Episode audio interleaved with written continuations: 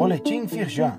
Confira a atuação da Firjan para enfrentar os desafios da retomada diante da pandemia do novo coronavírus.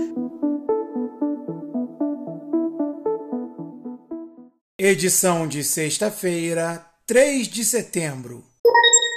Programa Emprega Mais abre 270 vagas em cursos gratuitos da Firjan Senai para industriários. Para participar, a própria empresa deve realizar o cadastro, selecionar os cursos desejados e indicar os empregados escolhidos para o aperfeiçoamento. O número de vagas gratuitas depende do tamanho de cada instituição e da disponibilidade da Firjan Senai. Acesse o link e confira as vagas disponíveis e o passo a passo para se cadastrar.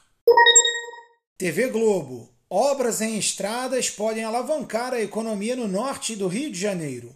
A reportagem mostra soluções mapeadas pela Firjan para melhorar a mobilidade na região. Atuamos junto às autoridades para avançar em questões sobre a infraestrutura local e assim destravar investimentos, avalia Francisco Siqueira, presidente da Firjan Norte Fluminense. Clique no link e assista à reportagem. Firjan esclarece sobre o projeto de lei que altera as regras do imposto de renda.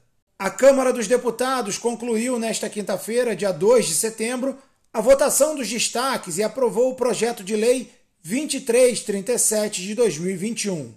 A medida compreende a segunda fase da reforma tributária e segue para análise do Senado Federal. Confira o que muda na legislação. No link você acessa o documento elaborado pela Firjan.